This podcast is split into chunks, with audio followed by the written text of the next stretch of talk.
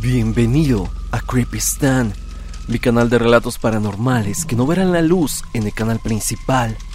Hoy estaremos abordando varias historias pertenecientes a ustedes. La historia principal del día de hoy tiene que ver con brujería y cómo presuntamente terminó con un amigo del protagonista que nos envía este relato. El video es más que prometedor, así que quédate y atérrate en este nuevo capítulo de Creepy Stan.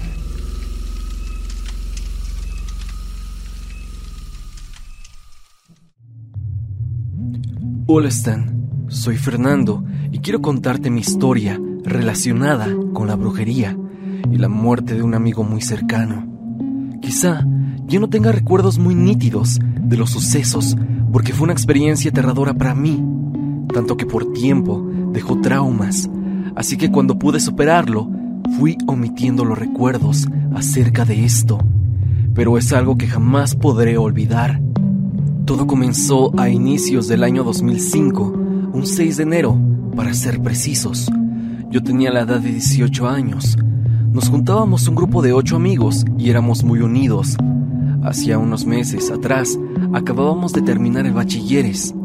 Ese día, como es costumbre en mi pueblo, el día 5 de enero, es muy común que se junte la gente en la plaza principal para ir a comprar los juguetes del Día de Reyes, y nosotros no éramos la excepción. Aparte de eso, íbamos a echar relajo.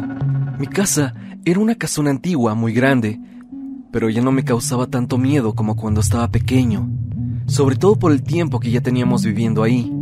En esa casa mi mamá tenía un local donde rentaba videojuegos y todo iba bien hasta la noche de ese 5 de enero.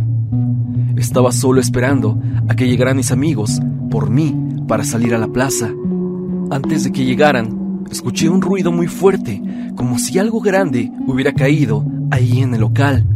Fui a ver, pero todo estaba en orden. No le tomé una explicación lógica, pero por las prisas, simplemente lo ignoré. Salí con mis amigos y regresamos a casa. Mi papá era médico y en esos días había salido a Morelia a arreglar unos asuntos de la universidad de mi hermano. Para esa hora, mi hermano mayor ya había llegado de su trabajo y estaba ahí con nosotros. Ya para esto serían las 11.30 de la noche aproximadamente. Cenamos unas tortas que habíamos comprado y empezaron a irse mis amigos, hasta que solo quedamos tres amigos, mi hermano y yo. Seguimos platicando y habrían sido las 12.20 am aproximadamente, ya del 6 de enero. En eso, uno de mis amigos, José Antonio, comenzó a convulsionarse. Bueno, al menos eso fue lo que creíamos nosotros. Lo raro es que nunca lo habíamos visto padecer de alguna enfermedad de ese tipo. Era un joven sano. Cuando pasó el episodio de la convulsión, él quedó en el piso y mi hermano, que había estudiado tres años de medicina, comenzó a darle reanimación y RCP, pero no regresaba. Solo tenía su mirada perdida, pero no reaccionaba. Lo irónico aquí es que, como te mencioné, mi papá siendo doctor no estaba. Entonces decidimos llevarlo rápido a un médico. Lo subimos a la camioneta de uno de mis amigos y mientras íbamos en el camino, yo y otro amigo, Luis, lo llevamos en nuestras piernas. Recuerdo que le dije, no te preocupes, todo saldrá bien. Mañana estaremos vacilando sobre todo esto. Él, con su mirada perdida, de pronto volteó a verme. Llegamos rápido con el doctor, pues siendo un pueblo chico las distancias son muy cortas. Al llegar el médico, nos dijo que ya no se podía hacer nada y que él había fallecido, pero no sabía con certeza qué ocasionó su deceso.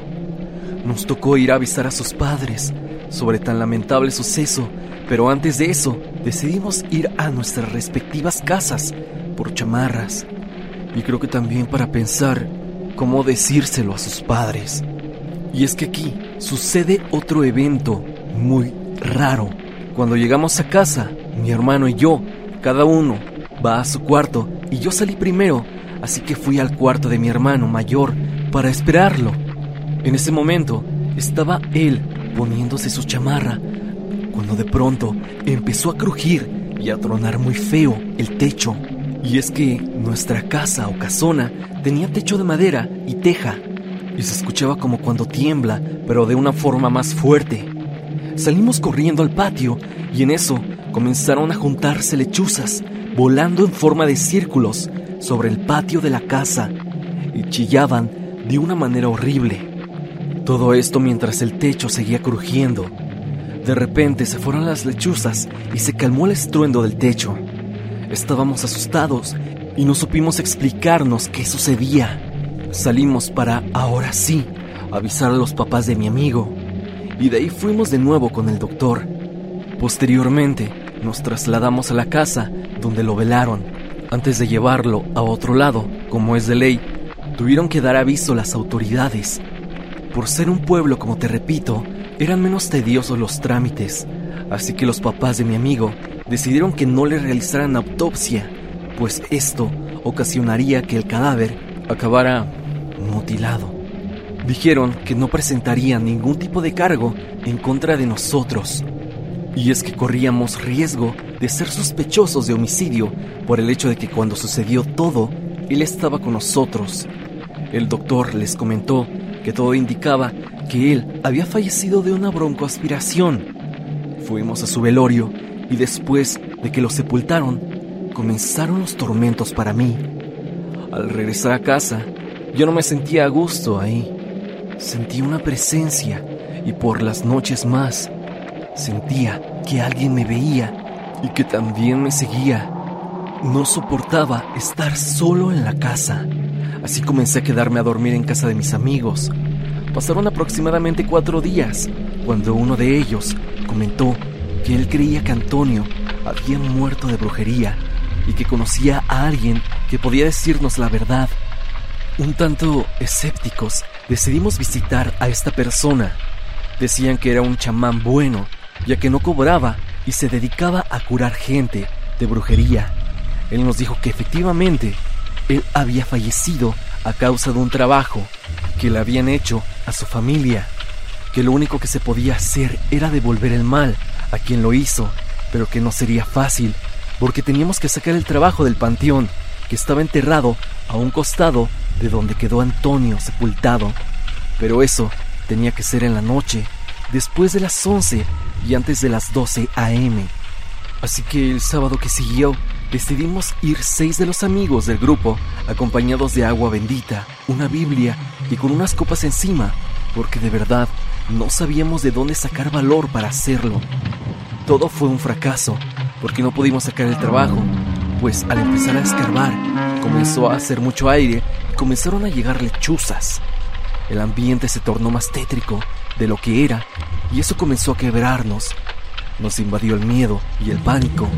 Empezamos a escuchar ruidos. A uno de mis amigos le dio un ataque de nervios. Así que tuvimos que salir del panteón corriendo. Al tranquilizarnos, recordamos que durante el velorio, la mamá de Antonio se lamentaba con lágrimas, diciendo que hacía como un mes una comadre le preguntó que a quién le dolería perder más, si a su hijo o a su esposo. Deducimos que ella fue quien realizó el mal, pero decidimos ya no meternos en problemas y dejarlo todo en paz. El problema fue que eso del panteón no nos dejó. Cuando estábamos solos en nuestras casas, nos asustaban o sucedía lo mismo de la presencia o la sensación de que alguien te ve o te sigue. Volvimos a ir con el curandero y nos dio unos amuletos de protección. Dijo que haría lo posible por alejar a esa entidad que nos molestaba. Creo que sí lo hizo porque tiempo después las cosas volvieron a la normalidad yo tardé mucho tiempo en superarlo, aparte de la depresión por la pérdida de Antonio. Y bueno, Stan, esa es mi historia. Omití algunos detalles para no hacerlo tan largo, pero en verdad fue algo aterrador para mí. Es un episodio que no quisiera volver a vivir y no se lo deseo a nadie. Me despido, no sin antes felicitarte por tu trabajo. Saludos desde Michoacán.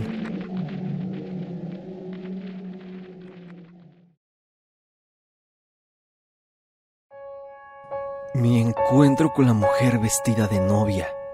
Anónimo. Te he estado escuchando durante meses y debo admitir que me gusta tu canal. Bueno, te dejo mi historia. Yo vivía en Tepic, Nayarit. Vivíamos en la ciudad, lo cual era demasiado pesado, ya que siempre teníamos que estar limpiando el polvo que entraba por las ventanas. Mi abuelo, el cual en ese tiempo era dueño de unos camiones, tenía también una bodega que estaba a las afueras de nuestra ciudad, donde guardaba dichos transportes. Cada fin de semana íbamos con él a pasar el rato. Tiempo después, su casa terminó siendo nuestro hogar.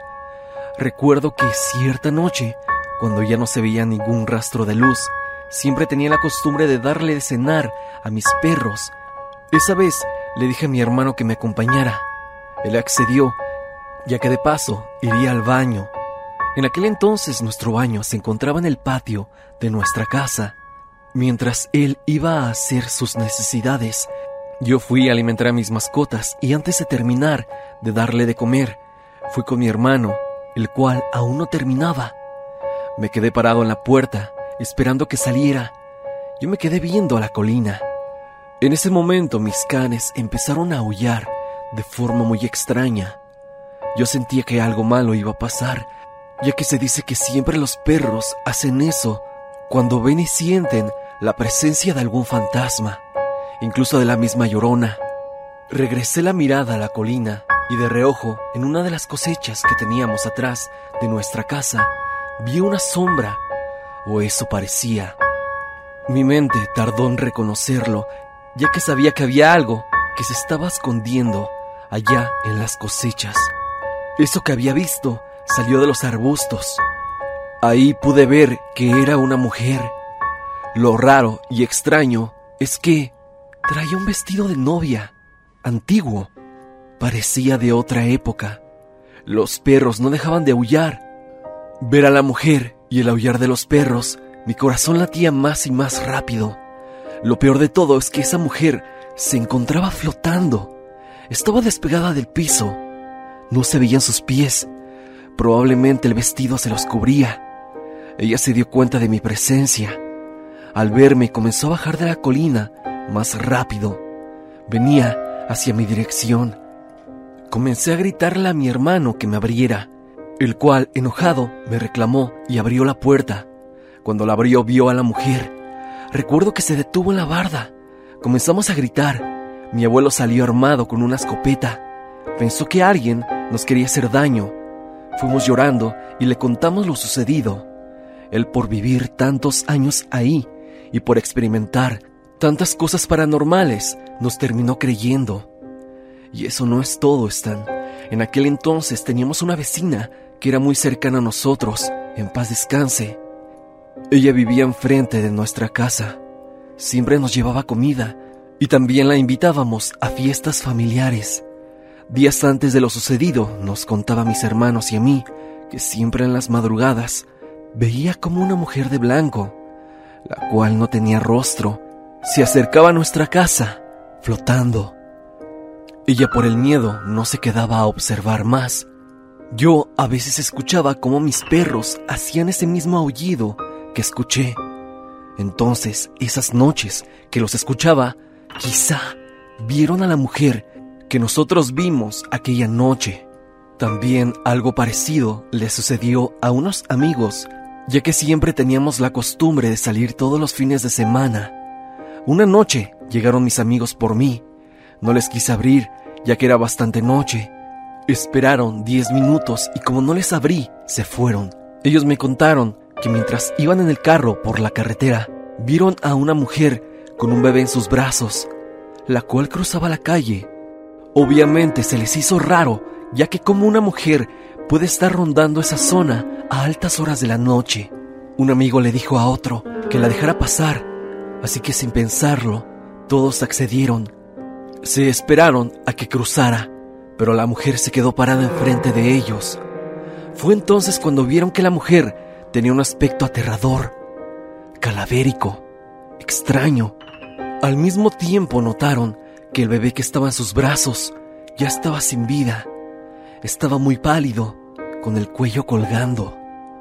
La mujer se encontraba flotando sin tocar el piso y apenas ellos se dieron cuenta, aceleraron y se fueron rápido de ese lugar, confundidos y asustados por lo que acababan de presenciar.